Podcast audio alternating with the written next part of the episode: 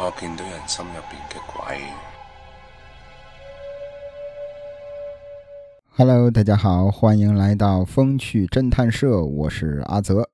那前几天连着更新了三期啊，都是我个人的一段人生经历吧，聊了聊我当协警的那段日子。那感兴趣的朋友可以去听一下。那从今天开始，咱们这个继续聊罪案。这期呀、咱们还是来一期罪案盘点。其实前段时间咱盘点过一期。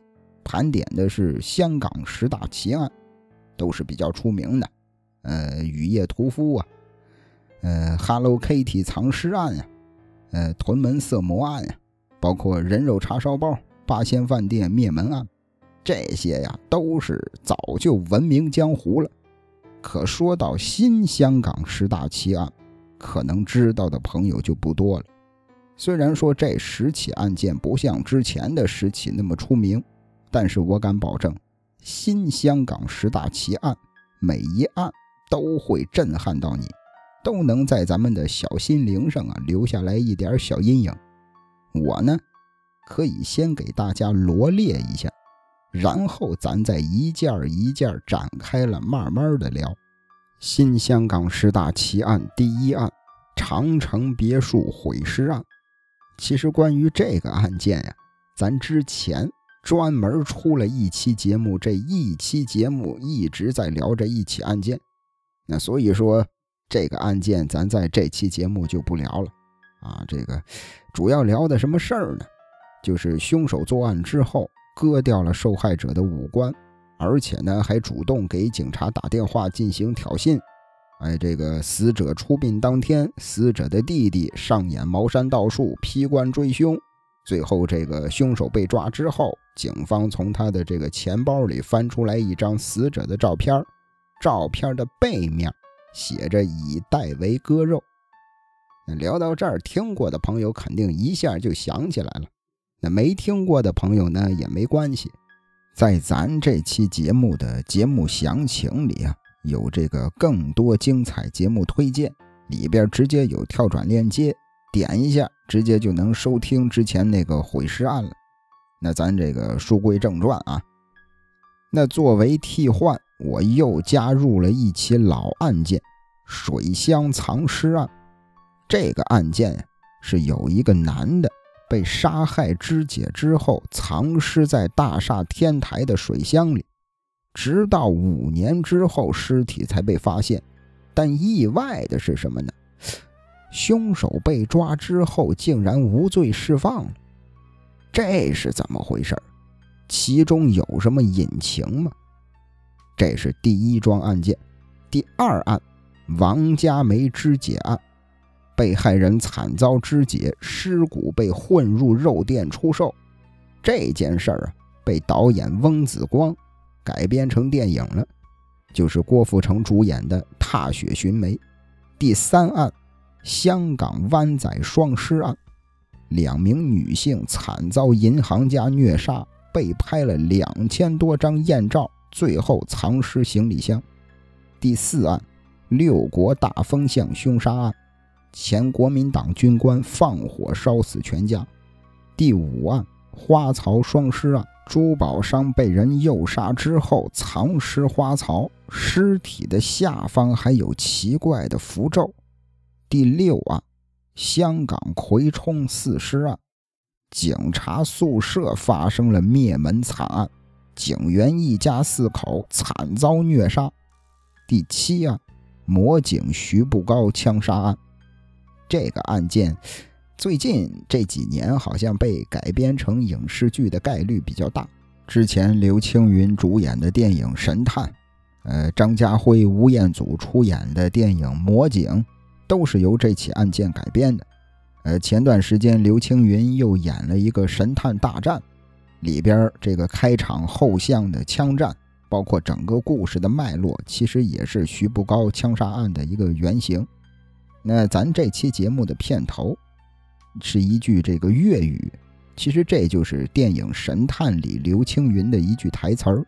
他说：“我能看见人心里的鬼。”那这部电影《神探》，我愿称之为我心目中香港悬疑电影 Top One，它是我心里最棒的一部香港悬疑电影。那看过这部电影的肯定明白这句台词在说什么。那没看过的朋友呢，我强烈的建议大家去看一下，因为这句台词具体想表达什么我也不能说，因为我一说我一解释，完全就剧透了。啊，反正这个强烈，大家强烈建议大家去看一下刘青云的《神探》，是神探哦，不是神探大战啊。这是第七起案件了，第八起案件，宝湖花园诈尸案，情妇杀死原配之后油炸尸体，这是女版的人肉叉烧包。第九案，丽景村情杀案，这个案发地呀。现在已经是香港著名的凶宅了，时至今日仍然是灵异事件的高发地。第十案，德福花园舞狮命案，风水大师谋财害命，香港作案，内地枪决。OK，以上就是新香港十大奇案，感谢您的收听，咱们下期再会。开个玩笑啊，开个玩笑，接下来。咱们还要把这十起案件一个一个的聊一下。嗯，如果一期节目聊不完，咱就分个上下集。那首先第一起命案——水乡藏尸案。那这事儿呢，发生在一九八五年的一月十三日。这一天，香港益丰大厦的住户在冲厕所、冲马桶的时候，发现没水了。他怀疑是楼上水箱堵了。于是就请来了修理的师傅。在那个年代呀，香港它的淡水和咸水是分开的。淡水呢是用来平常的这个洗漱啊、饮用啊；咸水呢是过滤之后的海水，专门用来这个冲马桶、冲厕所的。两名修理师傅带着工具来到了楼顶天台的这个水箱查看。发现这个水箱里边满满的都是水呀，可能是水箱的这个底下这管子堵了，所以说水箱里的水流不出去。于是他们就先用水泵把水箱里的水全都抽干了，然后其中一位师傅钻进水箱里清理水箱里的淤泥。然而这位师傅在水箱底下清理了没多长时间，哎呦！突然摸到一个东西，还挺硬，顺手拿起来一看，当场吓了一大跳，手里边拿着一颗骷髅头。当时俩人马上就报了警，警方赶到现场之后，立马就展开了搜证，在水箱底部捡出来一副人骨头，除此之外呢，还发现了一个皮箱、一张床单一把折凳和一张照片，虽然说这张照片已经是模糊不清了，但是照片的背面写着三个字儿：邓英杰。邓超的那个邓，英雄的英，杰出的杰，邓英杰这仨字儿清晰可见。这边这副尸骨经过法医的检测之后，可以判断。死者是男性，年龄呢在二十五岁到四十岁之间，身高是一米六，死亡时间大概在四到五年了。除此之外，根据部分的骨头有利器切割的整齐刀口，可以判断死者是被人杀害之后进行了肢解。而且根据大厦的住户提供线索。说五年之前，益丰大厦这儿确实住着一个叫邓英杰的，而且身高啊、年龄啊完全相符。由此，警方推断死者应该就是邓英杰。但问题是啊，哎呀，这个邓英杰呀，他是黑社会的一个小头目，没什么正经的工作，平时呢不是到处闲溜达，就是到处欺负人。哎呀，而且对大厦里的女性啊，也是毛手毛脚，经常调戏人家良家妇女。但是由于他有黑社会的背景，大厦里的街坊对他是敢怒不敢言。结果有一天，这小子突然失踪了，大家伙相反的都觉得很庆幸。但问题是，现在死人了，甭管死的是谁，啊，甭管是好人坏人、男人女人，警方的责任就是要追凶。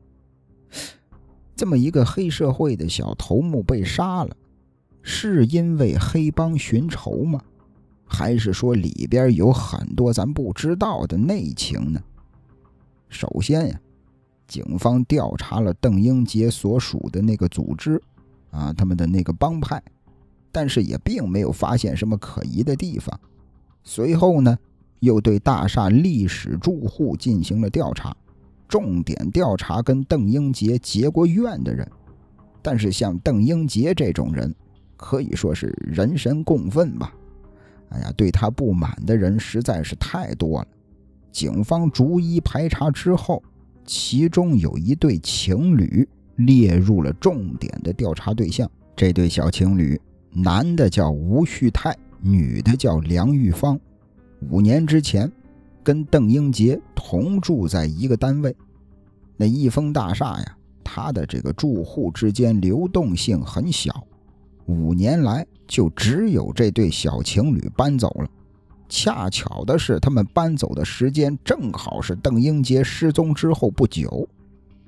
经过调查，这对小情侣搬走之后啊，很快就获得了分配的油塘村的一个公屋。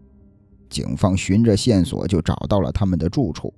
此时的梁玉芳已经因病去世了，只有吴旭泰自己住在这儿。那面对警方的盘问，吴旭泰很痛快的就说了：“就是我杀的邓英杰，就是我自己错手杀了他。”要说是怎么回事呢？当时啊，是五年前。也就是一九八零年，年仅十八岁的吴旭泰，由于刚刚踏入社会，手里边确实是也没多少钱，所以只能是跟女朋友梁玉芳一块租住在了益丰大厦的一个房间里，跟人家合租，只租了这套房子的一个房间。哎呀，虽然说这个大厦环境不好吧，但是房价便宜呀，俩人还是挺知足的。然而，令他们没想到的是什么呢？跟他们合租的另外一个房间里住着的就是这个人见人恨的邓英杰。自从他们搬进去之后啊，这个邓英杰就隔三差五的刁难人家小情侣，而且时不时的还调戏吴旭泰他女朋友。因为得知邓英杰有黑社会的背景，哎呦，两个年轻人。哎呀，就想着要不多一事不如少一事吧，啊，惹不起咱就躲得起，尽可能的事事都在退让。然而这样做的结果就是让邓英杰变本加厉。一直到了一九八零年四月五日，梁玉芳这会儿正在厨房里做饭呢，突然之间，邓英杰从外边过来偷袭。一上来就开始这个毛手毛脚，两只手在人家小姑娘身上乱摸，当时把梁玉芳吓了一跳啊！一把推开邓英杰，赶紧跑回自己房间，关上了房门。到了晚上，吴旭泰下班回家，梁玉芳把白天的事儿告诉了吴旭泰。吴旭泰一听，肯定生气呀，拿着一把牛肉刀就去找邓英杰理论。没想到邓英杰呢？一脸的不屑，反而还说是梁玉芳主动勾引的自己。吴旭泰一听这话更生气了，对着邓英杰抬手就是一刀，但是这一刀被邓英杰躲了过去，俩人紧接着就扭打在了一块儿。哎呀，说实话，这个邓英杰呀，毕竟是在道上混的，经常跟别人打架，吴旭泰呢肯定是打不过他。很快的就被邓英杰给制服了，并且被夺走了刀。当时的邓英杰也是打红了眼了，提起刀来就想干掉吴旭泰。梁玉芳及时的赶过来，随手捡起地上的一个折凳，狠狠地砸在了邓英杰的头上。邓英杰当场就晕了。吴旭泰这儿从地上捡起牛肉刀，对着邓英杰疯狂的乱砍。等到他恢复理智的时候，邓英杰已经是气绝身亡了。但问题是，此时的吴旭泰也只有十八岁呀。他心里边慌的都不行了，本来是想去找警方自首的，但是被女朋友梁玉芳给劝阻了。俩人商量之后，决定毁尸灭迹，先把这个尸体呀藏在房间里。但问题是，用不了多久，它就会发臭，一发臭，街坊邻居都能闻见，难免会有人报警。但问题是，把尸体直接丢出去。啊！直接抛尸，大厦人来人往的，太不方便了，很容易被别人看见。此时，吴旭泰突然就想到了楼顶天台的水箱，于是就把邓英杰的尸体大卸八块之后，趁着晚上没人，把这个碎尸块带到天台上。吴旭泰呢，也是担心邻居们会喝了尸水。泡了尸体的水喝了再生病怎么办？于是他专门把碎尸块扔进了冲厕所的咸水箱里，紧接着又把邓英杰的那些私人物品都扔进水箱里，就造成了一个邓英杰连夜逃走的假象。抛尸之后，这对小情侣也不敢多留，很快就搬走了。而面对邓英杰的失踪，其实像他这种人，肯定是没有人关心的。几个月之后，他原本租住的房子很快住进了新的住户，一切就像没发生一般。说实话，警方当时其实还挺同情吴旭泰的。可是杀人了就是杀人了，必须得把他逮捕。一直到了一九八五年的七月四日。案件在香港高等法院审理，因为没有任何人指证凶手，所以经过陪审团三个小时的商议之后，一致裁定凶手是自卫杀人，谋杀罪名不成立。吴旭泰呢，当庭释放。那聊到这儿，哎呀，整个案件也就结束了。其实这个做人呀，可以不做好人。但是一定不要做坏人，老天爷是有眼的。这个邓英杰就是一个很明显的例子。那关于这起案件呀，有一部电影啊，准确的说是有一部老电影，是李修贤导演主演的《重案实录之水乡藏尸》。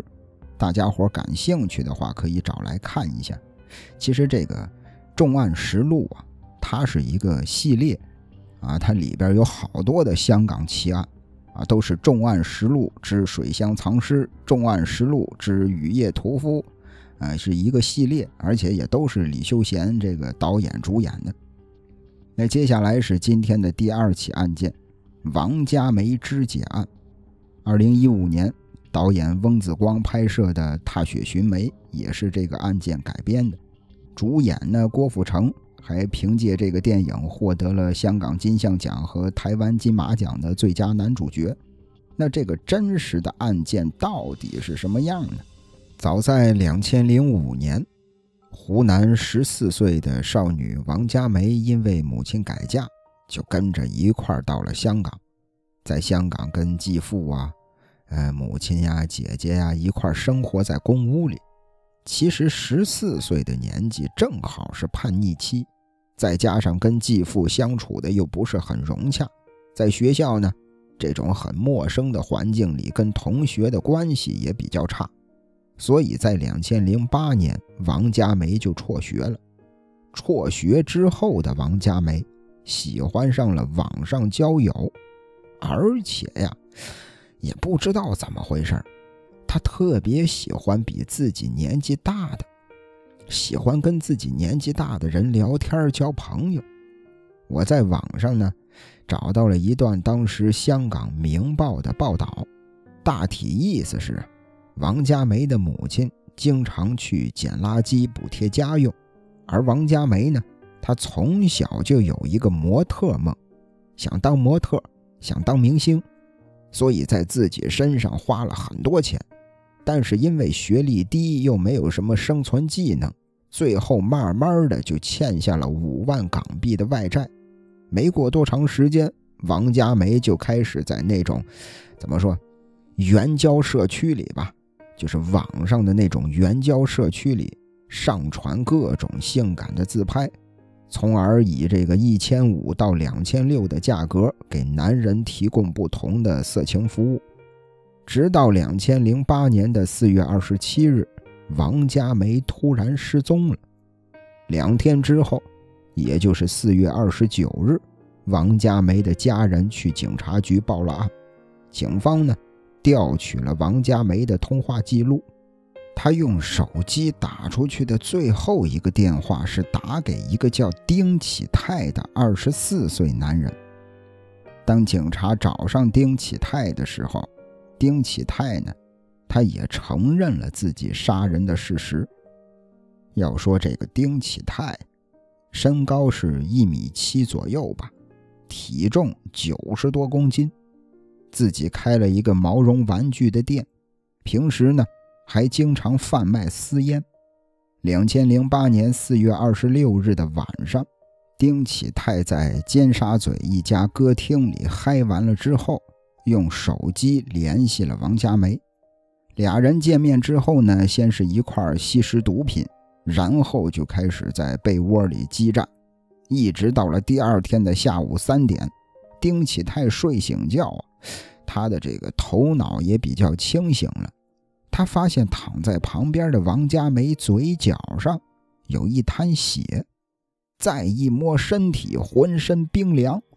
丁启泰心想：坏，哎呦，可能是昨天晚上玩的太嗨，一不小心我把人给弄死了，完了。他的死肯定跟自己有关系呀！不行，必须得赶快搞定尸体。于是乎，丁启泰就开始了毁尸灭迹。这小子先把王佳梅的头和身体的四肢全都砍下来，然后呢，用削肉刀把手脚上的肉全都一片一片割下来之后剁碎了，冲进了马桶。整个的这个过程啊，整整花了六个多小时。当丁启泰处理完王佳梅的肢体之后，又把王佳梅的人头装进了一个泡沫盒子里，坐着巴士来到九龙码头，最后把人头扔进了大海里。后来，丁启泰落网之后，警方在案发地发现了与王佳梅吻合的 DNA。而且据这个丁启泰自己交代，当时他在肢解的过程当中，总是感觉王佳梅的尸体在瞪着他看，而且呢，他自己也是不忍心看死者的脸，于是他就把王佳梅的整张脸皮撕了下来。最重要的是什么呢？这个尸体呀，有很多的骨头，比如说这个手臂呀。呃，脊椎骨啊，这些骨头是没办法冲进厕所的，所以丁启泰就把这些骨头能剁开的全都剁开，让人看不出这是人骨头。当时已经是深夜了，大马路上空无一人。丁启泰用手推车把这些骨头运到附近的集市，正好在一个肉档旁边，哎。他发现了满满一箩筐的猪骨头，于是他就把人骨头跟猪骨头混在了一块儿。后来好多的人骨头都当猪骨头给卖了，附近老百姓害怕的都不行了，包括一些酒楼啊、呃茶餐厅啊，当时甚至在菜单上直接把猪骨给取消了。再看丁启泰，当时处理完王佳梅的尸体之后。他又回到家里，把沾有血迹的床单啊、呃被褥啊，还有王佳梅的鞋子呀、衣服啊，包括证件，全都搅碎了销毁掉。然后又把分尸用的菜刀、案板全部分批的丢掉，有的扔在了垃圾桶里，有的直接就丢在了大街上。最后，他又把家里全部打扫清理一遍，冲了个凉水澡，继续睡觉。虽然说这个丁启泰被警方抓到之后，自己也认罪了，但是按照当时香港的法律，想让丁启泰坐实谋杀的罪名，必须要成功的证明王佳梅已经死了。说白了，就是要找到王佳梅的尸体才行。但问题是，王佳梅已经被分尸了，脑袋直接扔到海里了，去哪儿找尸体呀？一直到了两千零八年的五月八日，警方啊，终于在丁启泰家附近的下水道里捞到了二十多块疑似人肉的物质。最后经过化验师 DNA 检测，这些人肉就是死者王佳梅的。终于在两千零九年的七月二十七日，经高等法院判定，被告丁启泰谋杀罪名成立，判处终身监禁。那聊到这儿呢，我想到网上特别火的一句话，哎，说正义或许会迟到，但绝不会缺席。可问题是，说实在的啊，迟到的正义还算正义吗？OK。接下来是第三起案件，香港湾仔双尸案。这件事儿啊，发生在二零一四年。英国国籍的银行家乔治，这小子在五天之内，先后诱骗了两名印尼籍的性工作者，在湾仔的住处进行了虐杀。其中一个名叫宁熙的印尼女子，更是被五花大绑的藏尸在了行李箱。当时这个事儿啊，在香港直接就炸了。其实要说这个乔治呢，在老家还有一个姐姐叫佩奇。开个玩笑，开个玩笑啊，活跃一下气氛。我怕大家太紧张 啊。这个佩奇呀，不是这个乔治啊，出生在英国的一个中产家庭。而且呢，还拥有这个剑桥大学的硕士学历。毕业之后呢，先是在英国的巴克莱银行工作，后来又跳槽到了美林银行。据说啊，当时这小子年薪高达二十七万英镑。后来，因为违规营销这个金融产品，被上司调派到了香港。打这儿开始。乔治就过上了吃喝嫖赌抽五毒俱全的日子。在二零一四年的十月二十四日，乔治邀请了二十三岁的宁熙来家里给他提供色情服务。当时乔治已经是喝的是不行了，哎呀，已经是这个醉的都没人样了。他给宁熙说：“说我呀，我是一个这个黑帮成员。”啊！我在帮里边，我专门是负责折磨人的。我不知道宁熙当时是怎么想的，不过当他意识到危险想跑的时候，肯定是来不及了。他遭受了乔治整整三天的虐待，被拍了两千多张艳照。到了第四天，乔治把宁熙带到浴室，宁熙呢？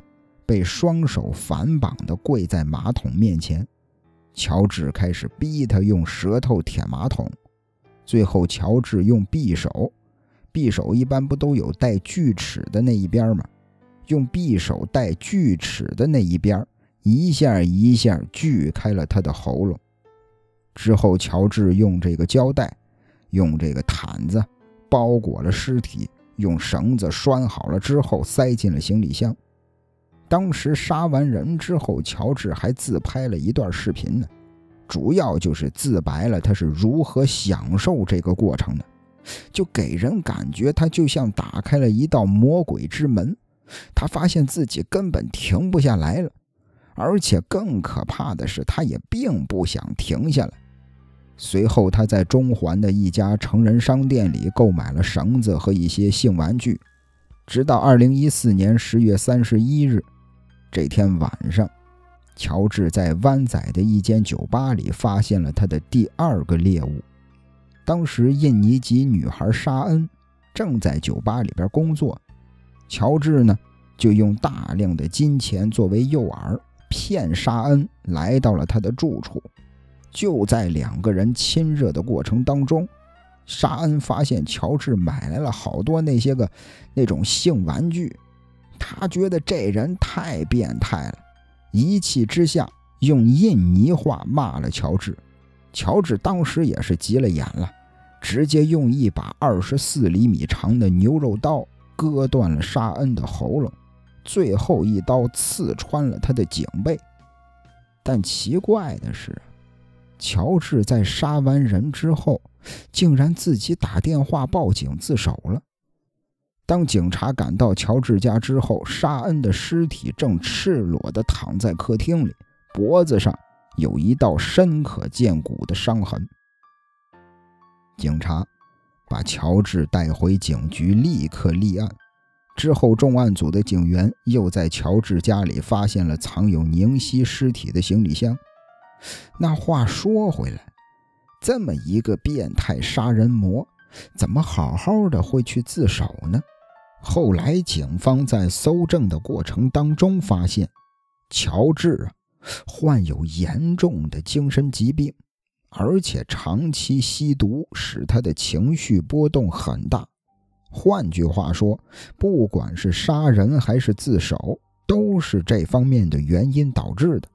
他已经没法像个正常人一般去思考了。最后，二零一六年的十月份，乔治被判处终身监禁。在这儿啊，真的是。呃，必须要说，珍爱生命，远离毒品。这玩意儿，它可能会让你放松一时，但绝对也会让你悔恨一世。啊，很多电影里也演过这样的桥段，说没事儿，啊，这玩意儿我不怕，我能戒，我能戒掉它，我相信自己的意志力。可别跟我闹了。你连咖啡、连熬夜、连刷抖音都戒不了，你跟我说你能戒毒？所以说一定要远离它。包括这个上一期，咱这个用了三期的时间讲我这在这个派出所、在刑警队实习时的一些经历，也聊到过很多缉毒的过程，也聊到过很多吸毒的人他那个状态。大家千万不要碰这玩意儿。那接下来是新香港十大奇案的第四案——六国大风巷凶杀案。其实这个案件呀，并不是很复杂。咱先说这个六国大风巷是什么意思？这个六国大风巷啊，跟这个苏秦啊，跟战国七雄一点关系都没有。它是粤语当中的一句俚语，简单来说就是形容一些人为的。哎，故意引起的一种混乱的局面，而这句“六国大风向”的俚语，也正是由这个案件而来的。在一九四九年，光辉伟大的中华人民共和国成立了，当时还是国民党军官的朱胜才，带着一笔金银细软，从大陆逃到了香港。朱胜才呀，胜利的胜，才华的才。当时在香港，他有个哥哥，啊，但是很不巧的是什么呢？朱胜才到了之后才知道自己的哥哥去美国做生意了。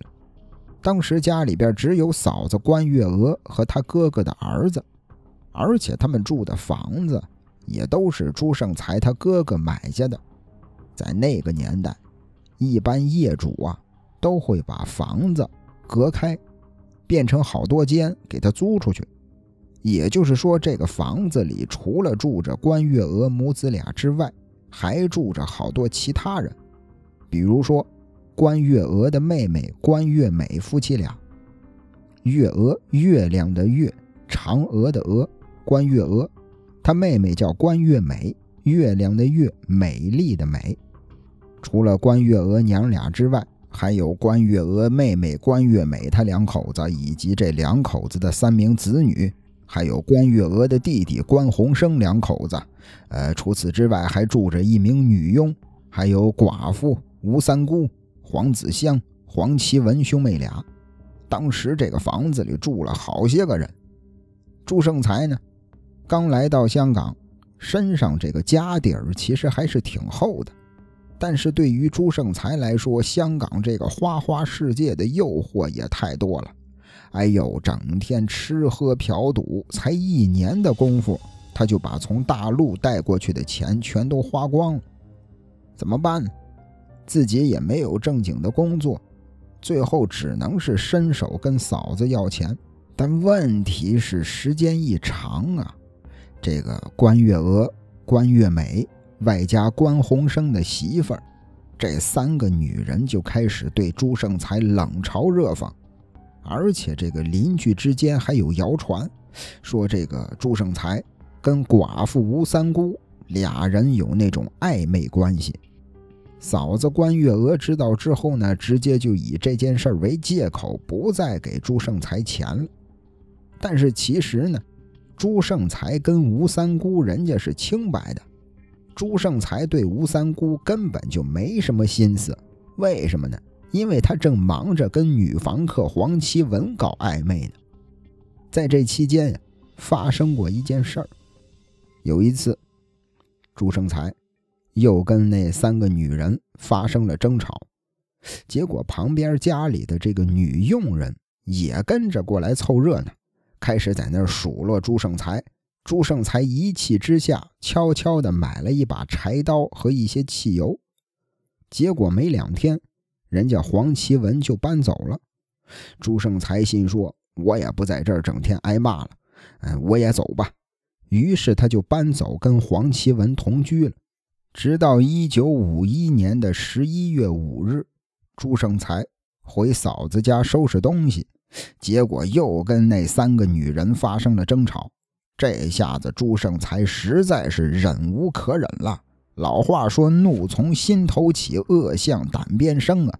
朱胜才直奔厨房，拿出了他之前藏好的柴刀，冲进屋里，把门从里边一反锁，举起柴刀对着关月娥就是一顿乱砍。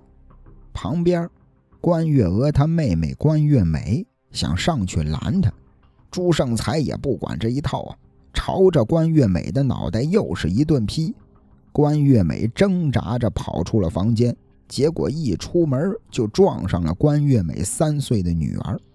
朱胜才当时已经是杀红眼了，对着小女孩一刀下去，脑浆四溅，三岁的小女孩当场毙命。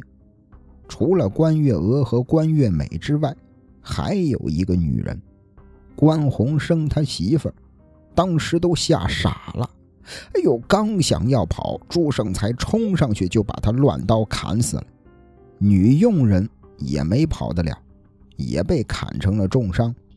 最后，朱胜才拿出之前准备好的汽油，直接一把火把整个房子给烧了。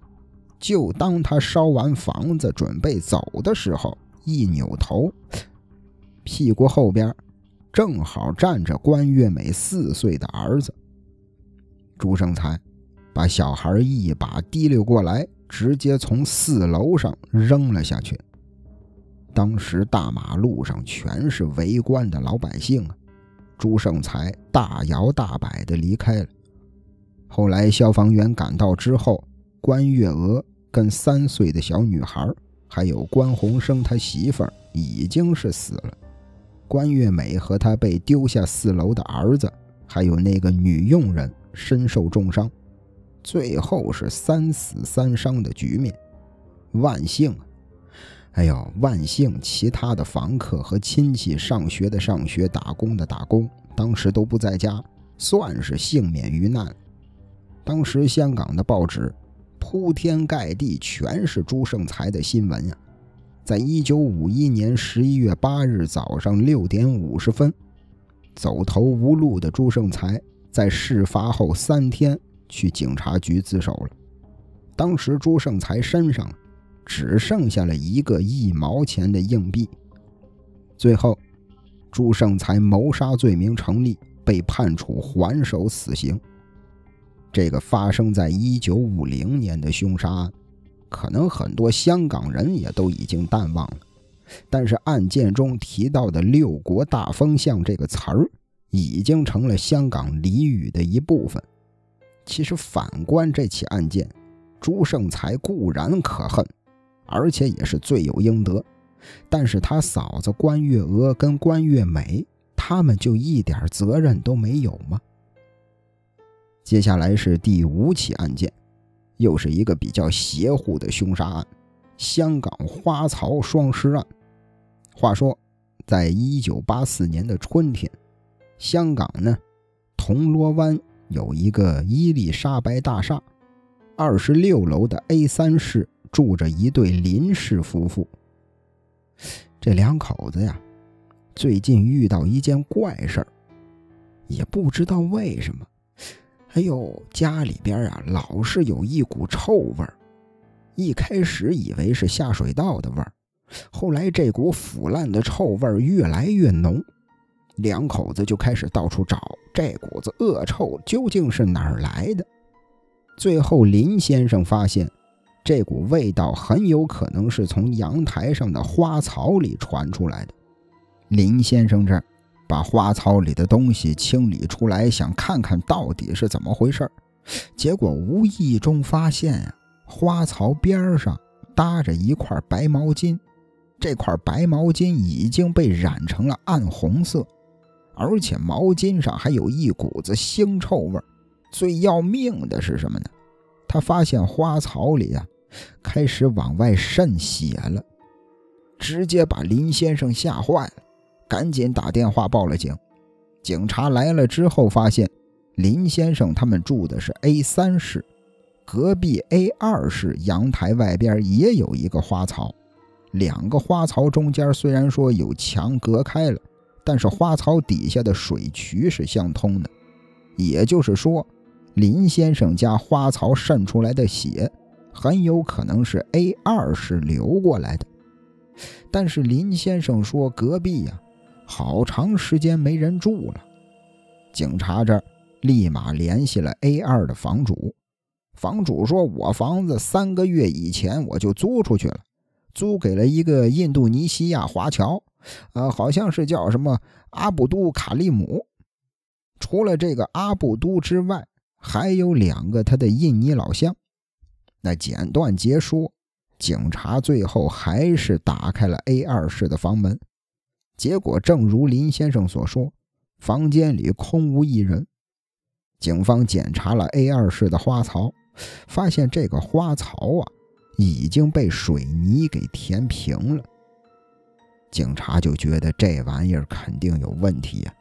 好好的一个花槽，种花用的地方，怎么水泥填平了？干什么呀？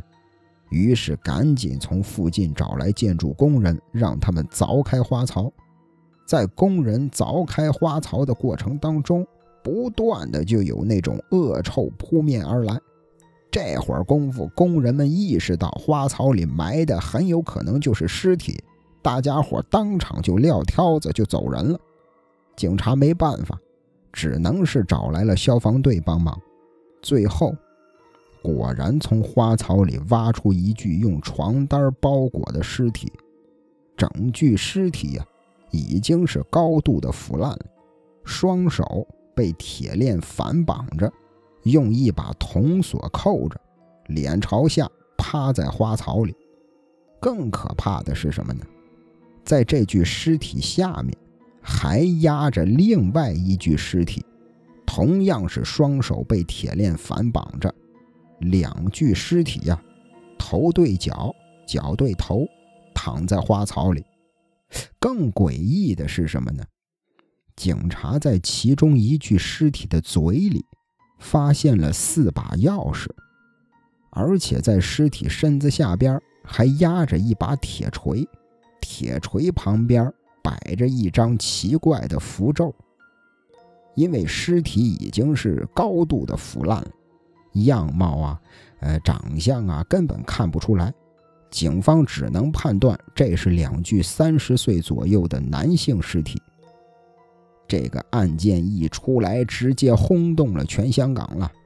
一些这个八卦的媒体就报道说，这两具尸体并不是单纯的摞在一块儿，他们是那种首尾交叠的状态，包括尸体下边压着那张神符。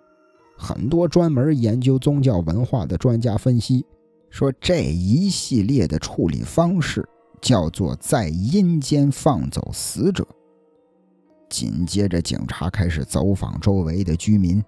住在 A 二室楼下的住户就说了：“说曾经啊，听到过楼上有人出入施工的声音，好像是在装修，是在干活。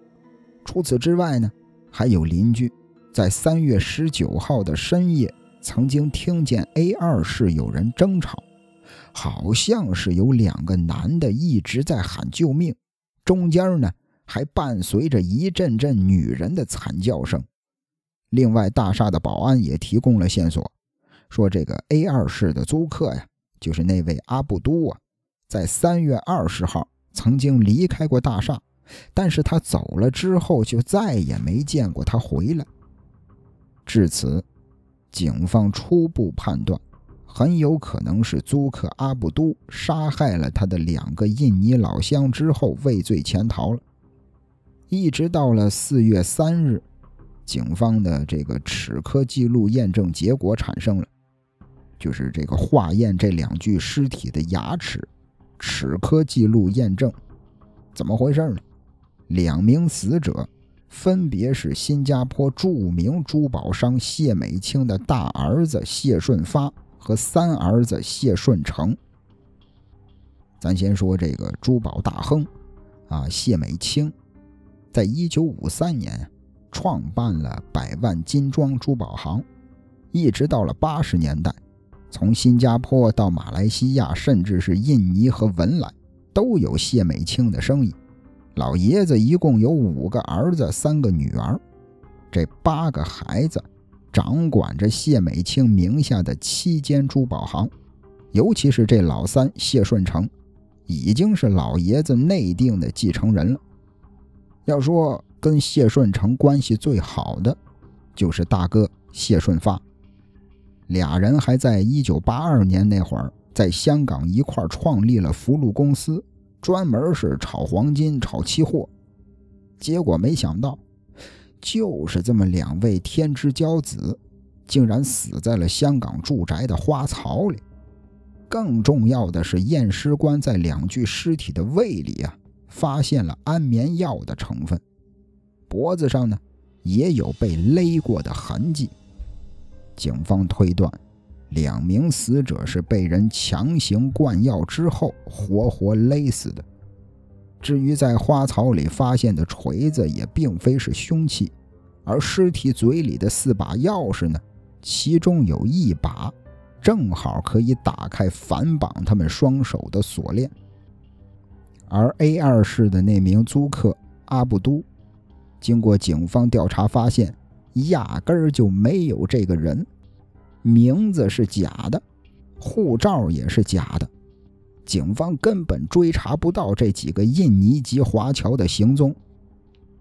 那说到这儿，不管是犯罪嫌疑人，还是杀人动机，甚至包括花草里的锤子和那些符咒，这一切都让案情越来越扑朔迷离了。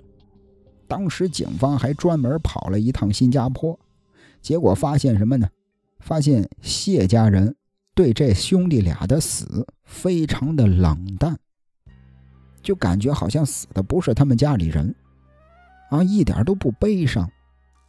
当时这个尸检报告得出结论，死者的死亡时间少说也要有一个月的时间了。兄弟俩失踪了一个月了，这么长时间没见着人。他家里的这些亲人、兄弟姐妹、父母一点反应都没有。除此之外，这个谢顺发、谢顺成兄弟俩，在新加坡啊是出了名的花花公子，啊，可以说是夜夜笙歌、灯红酒绿。警方猜测，会不会是他俩在香港得罪了不该得罪的人，或者是睡了不该睡的人，直接被什么人家那种大人物。啊！杀人灭口了，又或者是被人绑架了。谢顺发带着钱去救弟弟谢顺成的时候，被这个绑匪双双撕票了。在这众多的猜测当中啊，有一个可能性是最大的：这兄弟俩在被害之前的三个月，几乎是一个月来一次香港。即便是生意做得很大，但是这个频率有点太勤了。而且还有消息指出，这俩人。他不是一块炒这个黄金期货吗？结果突然有一天，他们把香港的公司给关了，据说是遭到了诈骗，损失了五百多万新加坡币。那会不会有可能兄弟俩来香港找诈骗者算账呢？结果赔上了性命？又或者他们俩才是诈骗的一方？想通过诈骗的方式弥补公司的损失，结果被人家识破了，用命抵债。但是归根结底，这些都是警方的猜测罢了，根本没有任何的实质的证据。A 二市的租客阿布都仍然是无影无踪，而且整个案子呀，它涉及到了香港、新加坡、印尼，像这种跨国追凶。在当时又缺乏引渡条例的情况下，想破案那是相当困难。时间一长，香港花槽双尸案慢慢的就变成了一桩悬案。直到二十六年之后，也就是二零一零年，老谢家出事了。谢家的儿媳妇张媚娘。特别突然的，在自己家洋房的三楼吞药烧炭自杀了。从普通人家嫁入金庄豪门的张媚娘，有一对非常听话的儿女。虽然说她自己是沉迷赌博，啊，曾经在赌船上连赌三天，但是她并没有任何的负债，也没有任何的经济压力。张媚娘的自杀原因成了一个谜。但有件事儿很有意思啊，张媚娘生前呀，对四这个数字特别的执迷。不管是她的车牌号还是门牌号，总之有数字儿的地方全都是四。但问题是，四这个数字几乎是所有华人社会都不怎么喜欢的一种不祥的这个数字，因为四跟死的读音差不多嘛。啊，是这个谐音嘛？更重要的是，大家应该还记得，谢顺发跟谢顺成死的时候，嘴里边正好有四把钥匙。这是一种巧合吗？而对于张媚娘的死，谢家的这些兄弟姐妹跟二十六年前一样，全都出奇的冷漠，这就让人有点怀疑了。不管是花草双尸案，还是张媚娘自杀案，这两起命案当中是否藏了许多不单纯的真相？咱们还是这个说回到花草双尸案，当年呀，警方还专门成立了二十三人的专案组，但是时至今日，香港警方对这个案件也没有进一步的案情公布，在网上呢，哎呀，说实话啊。能查到的资料是少之又少，说不定啊，真正的凶手现在还很逍遥的活着。从一九八四年到二零二四年，正义已经是迟到了四十年了。其实不管迟到的正义还算不算正义，但迟到总好过不到吧。那聊到这儿，这期节目聊了新香港十大奇案当中的五个。下一期咱再聊剩下的那五个，我怕这个时间太长啊，大家没有耐心听完。下一期新香港十大奇案，给大家带来剩下的那五个，呃，警察一家惨遭灭门的香港葵冲四尸案，电影神探的故事原型，魔警徐步高枪杀案，呃，还有这个女版的人肉叉烧包，呃，宝湖花园诈尸案，以及香港灵异事件高发地丽景村情杀案。最后是风水大师谋财害命的德福花园舞狮命案，感兴趣的朋友到时候千万可别错过了，感谢您的收听，咱们下期再会。